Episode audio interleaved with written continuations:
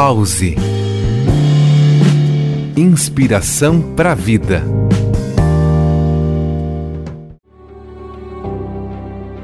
Olá, ouvinte da Rádio Joinville Cultural FM. Você acha possível ler a mente de outra pessoa observando a linguagem corporal e as demonstrações de emoções? Aqui é Elaine Floriano, instrutora de Mindfulness, processo de cultivo da atenção plena e especialista em psicologia positiva e bem-estar. A tentativa de ler a mente do outro pode ser adequado no exercício da empatia, para se conectar ao sentimento da outra pessoa. Por outro lado, pode ser uma armadilha que ameaça as relações e a sensação de felicidade. Sabe por quê?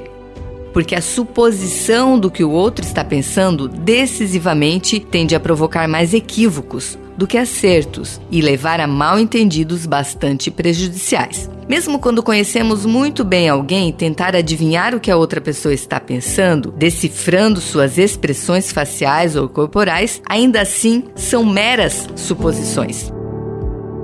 Ficar apenas neste campo da imaginação pode levar a julgamentos errôneos, analisar o que está acontecendo de forma inadequada e ficar com sentimentos que pode gastar bastante energia. Da próxima vez que estiver na tendência de ler o que a outra pessoa está pensando, um bom exercício é questionar sobre os fatos, abrindo espaço a um diálogo que seja esclarecida a sua percepção.